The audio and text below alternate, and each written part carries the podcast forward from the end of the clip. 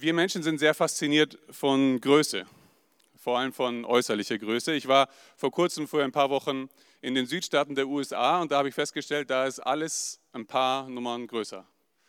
Ähm, die Straßen, die Autos, die Gebäude, die Menschen in gewisser Weise auch. Ist ziemlich beeindruckend. Sogar die Eiscreme. Wir waren Eis essen an meinem letzten Abend. Ich habe bewusst die kleinstmögliche Option genommen und stand am Ende immer noch mit über drei Kugeln da in der Waffel. Ziemlich verrückt. Es ist mir auch nochmal neu bewusst geworden, diese Woche, als ich auf einer Hochzeit war, auf, von meiner Familie. Meine Familie ist sehr groß. Ich bin nicht der Größte in meiner Familie.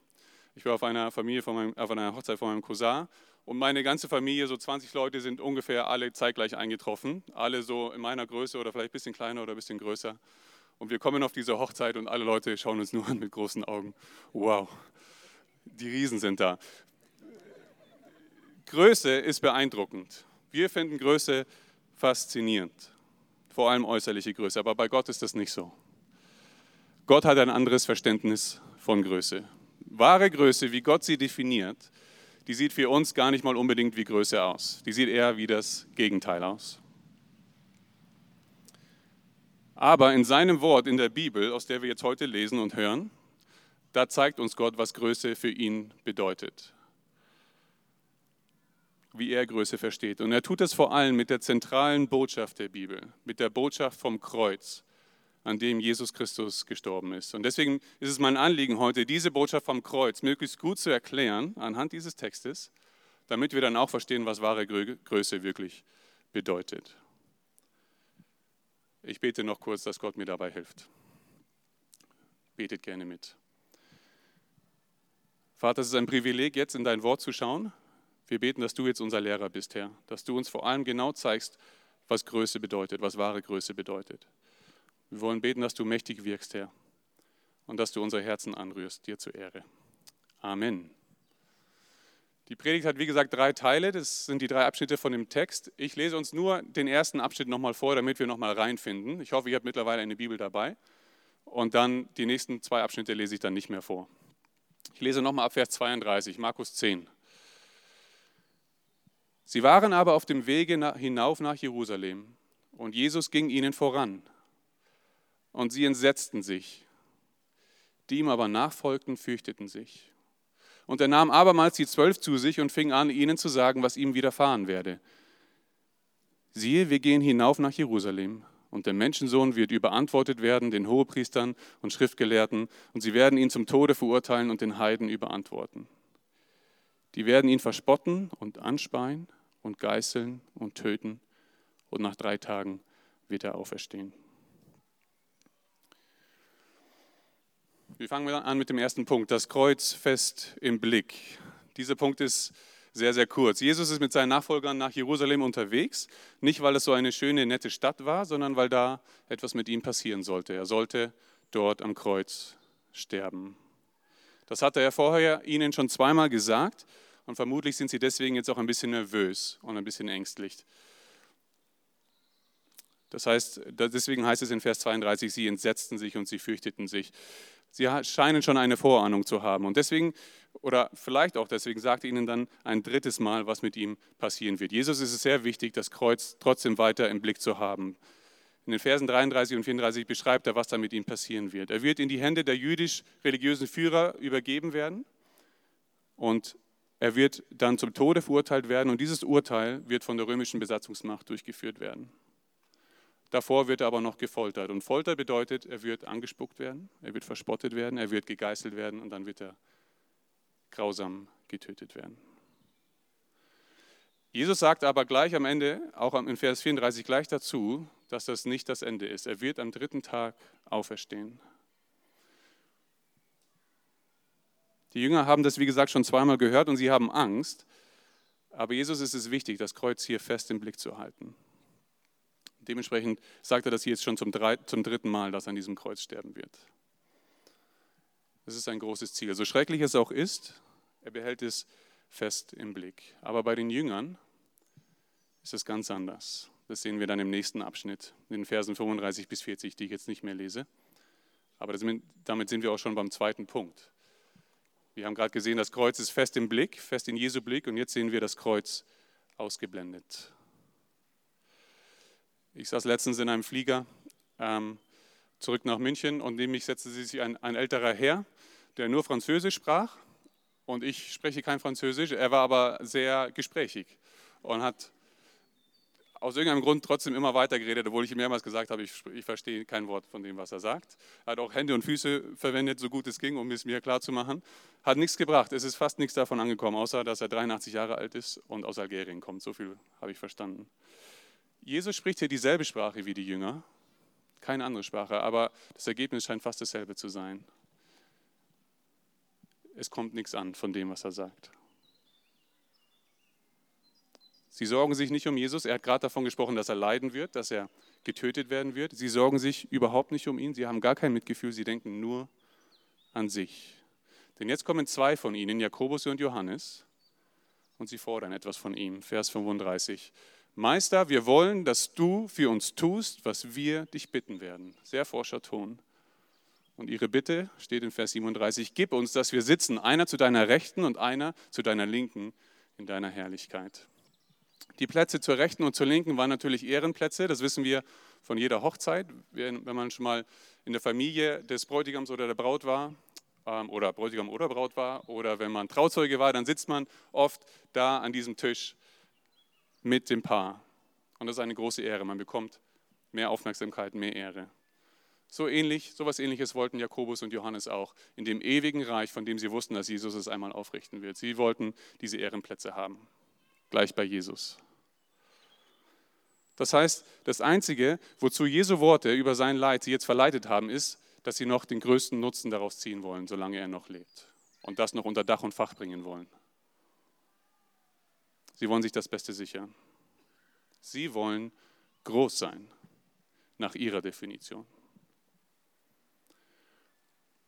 Jesus rügt sie aber nicht, sondern er lenkt ihr Blick wieder aufs Kreuz. Vers 38. Ihr wisst nicht, was ihr bittet. Könnt ihr den Kelch trinken, den ich trinke, oder euch taufen lassen mit der Taufe, mit der ich getauft werde? Wenn in der Bibel bildhaft von einem Kelch die Rede ist, dann ist damit immer Strafe von Gott gemeint. Wenn man also einen Kelch trinken muss, dann, ist, dann wird man bestraft von Gott. Und dann spricht Jesus auch noch die Taufe an, mit der er getauft wird. Die Taufe steht in diesem Fall für das, was mit ihm passieren wird. Er wird sterben und er wird wieder auferstehen. Und genau das wird mit der Taufe auch symbolisiert. Und genau das werden heute die Täuflinge auch sozusagen machen. Sie werden sich öffentlich damit identifizieren, mit dieser Taufe, mit dem Tod und der Auferstehung, die Jesus auf sich genommen hat. Die Täuflinge heute werden sagen, dass sie daran glauben, dass Jesu Tod die Strafe, die sie verdient gehabt hätten, wirklich perfekt gezahlt hat. Und dass er dann zu neuem Leben auferweckt ist und auch sie einmal, einmal mit ihm ewig in der, in der Ewigkeit leben werden, in der Herrlichkeit leben werden.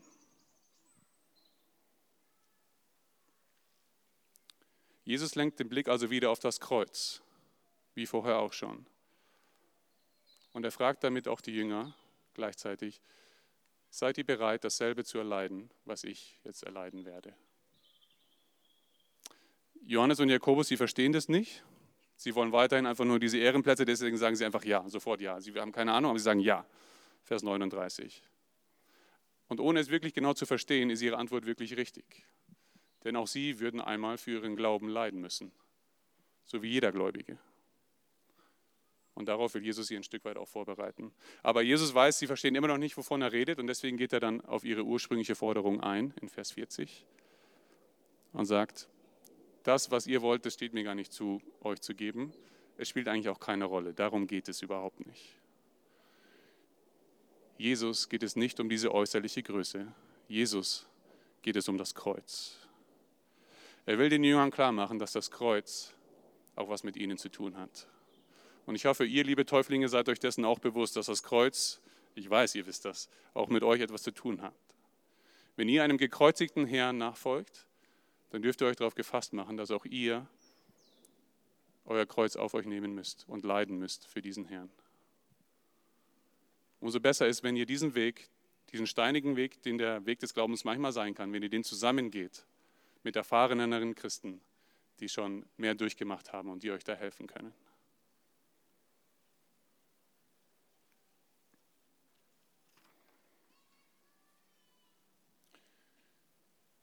Wir lesen dann in Vers 41, am Anfang des letzten Abschnitts, dass die anderen zehn Jünger nicht gerade begeistert davon waren, was Johannes und Jakobus da gerade abgezogen haben.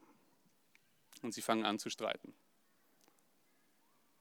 Und das offenbart, dass sie ähnliche Ansprüche haben wie Jakobus und Johannes, dass sie genauso egoistisch unterwegs waren wie Jakobus und Johannes, dass sie eigentlich genau dasselbe gedacht haben, dass sie selber auch dachten, ich bin der Größte, mir sollte das zustehen. Und so fangen sie an zu streiten. Und deshalb ruft Jesus dann auch alle zwölf zu sich und er erklärt ihnen anhand des Kreuzes, was wahre Größe ist. Und so sind wir jetzt beim letzten Punkt in dieser Predigt. Jesus verweist in Vers 42 darauf, dass die vermeintlich Großen dieser Welt, er gibt ein negatives Beispiel, dass sie ihre Größe zur Schau stellen und sie dann auch missbrauchen für ihren eigenen Nutzen. Und die Jünger wussten das, die, die kannten die Römer, die Römer waren die Besatzungsmacht, die Römer waren sehr gut darin, ihre Macht auszunutzen und zur Schau zu stellen. Und auch wir sehen das heute noch. Wir müssen heute nur die Nachrichten anschalten und dann sehen wir das. Wie vermeintlich große Menschen ihre Macht missbrauchen. Jesus sagt, das kennt ihr aus der Welt. Und so, so seid ihr gerade drauf. Aber bei mir, in meinem Reich, da läuft es anders. Vers 44. Wer groß sein will unter euch, der soll euer Diener sein. Und wer unter euch der Erste sein will, der soll aller Knecht sein. Im Reich Gottes stehen die Verhältnisse, die Größenverhältnisse auf dem Kopf. Wahre Größe zeigt sich in demütiger Dienstbereitschaft, in Aufopferungsbereitschaft. Weil Gott ist der am größten, der sich am meisten erniedrigt. Und damit gibt Jesus eigentlich auch die Antwort auf die ursprüngliche Frage der Jünger. Er sagt zu ihnen, ihr wollt groß sein, dann werdet zuerst klein. Der Weg nach oben, der führt zuerst nach unten. auch bei ihm selbst. Vers 45, unser letzter Vers. Denn auch der Menschensohn ist nicht gekommen, dass er sich dienen lasse, sondern dass er diene und sein Leben gebe als Lösegeld für viele. Das ganze Leben, mit Menschensohn meint sich Jesus hier selbst, das ganze Leben, das Jesus hier auf Erden gelebt hat, das war ein Leben des demütigen Dienens, von Anfang bis Ende. Das fing schon mit seiner Menschwerdung an. Auch da hat er sich erniedrigt. Und dann jedes Wunder, jede Predigt, die er gehalten hat, war ein Dienst an seinen Geschöpfen. Alle seine Worte und Taten. Aber den größten und den ultimativen Dienst, den hat Jesus den Menschen erwiesen am Kreuz durch seinen Tod. Denn sein Tod zählt als Lösegeld für viele, sagt er hier. Ein Lösegeld hat man damals für Sklaven bezahlt, wenn man die freikaufen wollte. Ein Sklave war damals eine Person, die einer anderen Person gehört hat, war wie ein Besitzstand. Ein Sklave hatte keine Rechte. Ein Sklave hat einfach nur das getan, was sein Herr ihm aufgetragen hat. Und die Bibel sagt, dass wir von Natur aus Sklaven sind. Aber nicht Sklaven von Menschen, sondern Sklaven der Sünde. Das heißt der Rebellion gegen Gott. Von Natur aus gehorchen wir und gehören wir der Sünde. Sie ist unser Herr, sie herrscht über uns und das macht uns unannehmbar vor Gott, denn von der Sünde besessen zu sein bedeutet, bewusst gegen Gott zu rebellieren, Gott loswerden zu wollen oder mindestens ihn ignorieren zu wollen diese Sünde, sie äußert sich dann zum Beispiel in dem Egoismus, den wir hier in dem Text sehen, oder in diesem äußerlichen Großsein wollen, wie wir hier in diesem Text sehen. Sie äußert sich aber auch in Gedanken und Emotionen, in Neid und Hass und Zorn. Wenn dir das zu abstrakt ist, dann stelle jetzt mal vor, hier würde eine Leinwand aufgebaut werden und ein Beamer und dann würde ein Film von deinem Leben hier abgespielt werden. Jeder Tag aus deinem Leben. Alles, was du bisher gemacht und auch getan und gedacht hast. Da wären viele schöne Dinge dabei. Deine Geburt, dein erster Schultag, Urlaub und so weiter. Da wären aber auch viele hässliche Dinge dabei. Viele Dinge, von denen du dir wünschst, dass niemand sie jemals sieht oder davon erfährt. Dinge, für die du dich schämst. Ich weiß, in meinem Lebensfilm wären da sehr, sehr viele Dinge.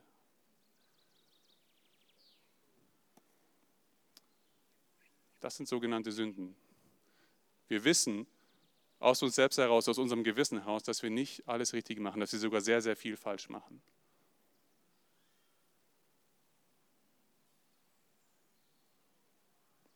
Das sind Dinge, die unser Leben und das Leben der Menschen um uns herum zerstören und die Gott anwidern. Es sind Dinge, die von unserer Rebellion gegen Gott zeugen.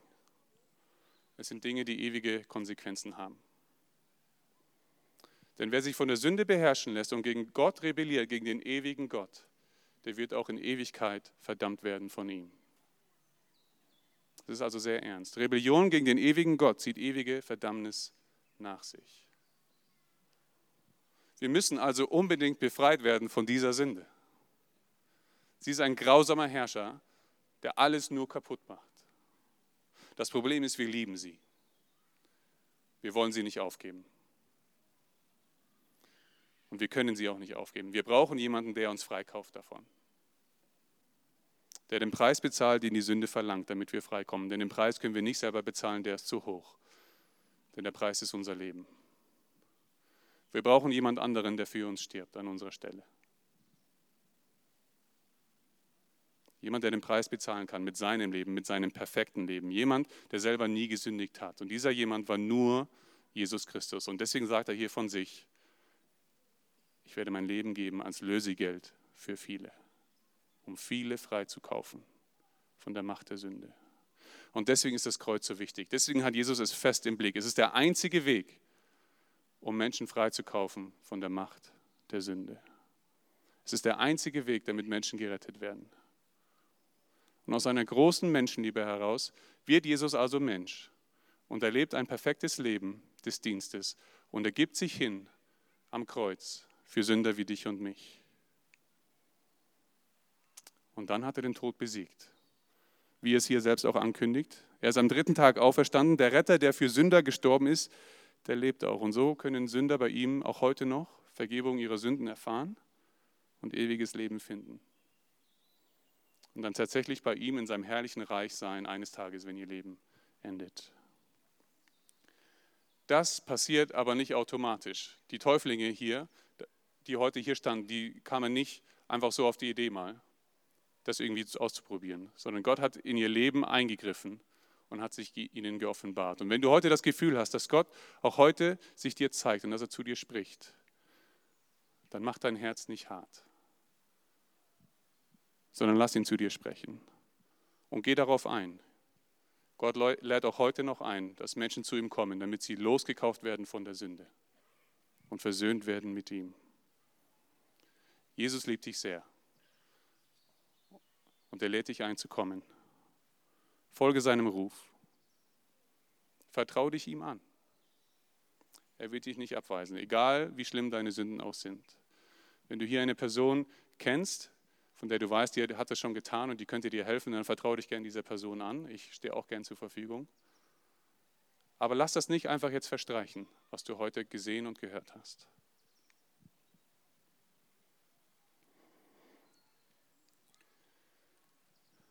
Wenn wahre Größe also darin besteht, sich klein zu machen, und wenn Jesus das vorgelebt hat und wenn wir ihm nachfolgen, wir Christen, wer kann da noch nach äußerlicher Größe streben?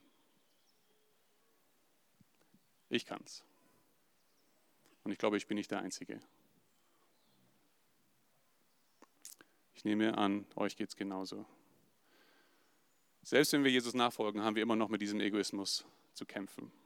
Von diesem falschen, mit diesem falschen Verständnis von Größe. Und deswegen also nochmal Jesu Definition hier von wahrer Größe. Vers 44. Wer groß sein will unter euch, der soll euer Diener sein. Und wer unter euch der Erste sein will, der soll aller Knecht sein. Lieber Christ, kann ich dich ermutigen, diese Definition von Größe nochmal genau anzuschauen und dich zu überprüfen, ob du das genauso siehst, ob du das auch so auslebst, immer noch?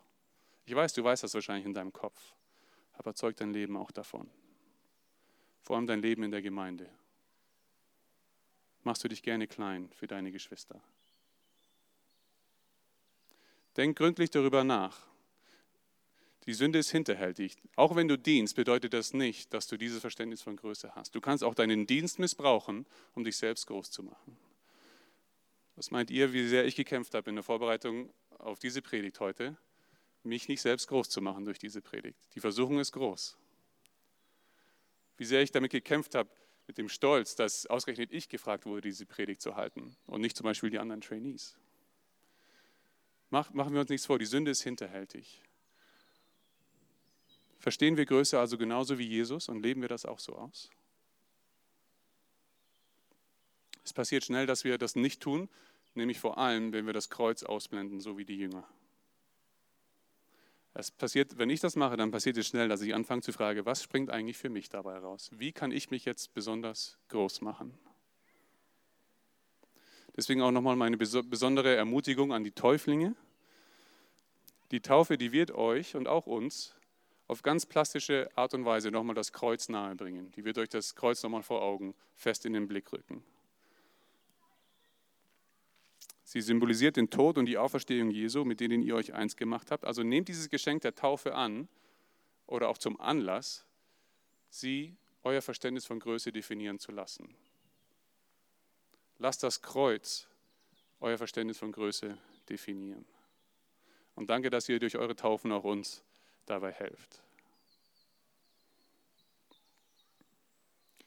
Und liebe Täuflinge, je mehr ihr über Gottes Größe, über wahre Größe versteht, desto mehr stellt euch auch in den Dienst der Geschwister. Denn so sieht wahre Größe aus. Und der beste Ort, um zu dienen, das ist die Gemeinde. Es ist gut, dass die meisten von euch, wenn sie nicht schon Mitglieder sind, dann werden die restlichen zumindest jetzt Mitglieder mit der Taufe.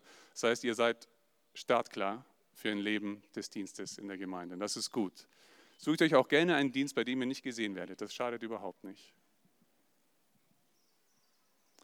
Gott hat jedem von euch Gaben gegeben, mit denen ihr anderen dienen könnt. Benutzt sie zur Erbauung der Gemeinde, zur Ehre Gottes. Am liebsten ohne im Mittelpunkt zu stehen. Ihr braucht euch dabei auch keine Sorgen, um euren Sitzplatz im Himmel zu machen. Der wird viel besser werden als das, was Johannes und Jakobus sich hier erträumt haben. Gott segne euch. Ich bete noch.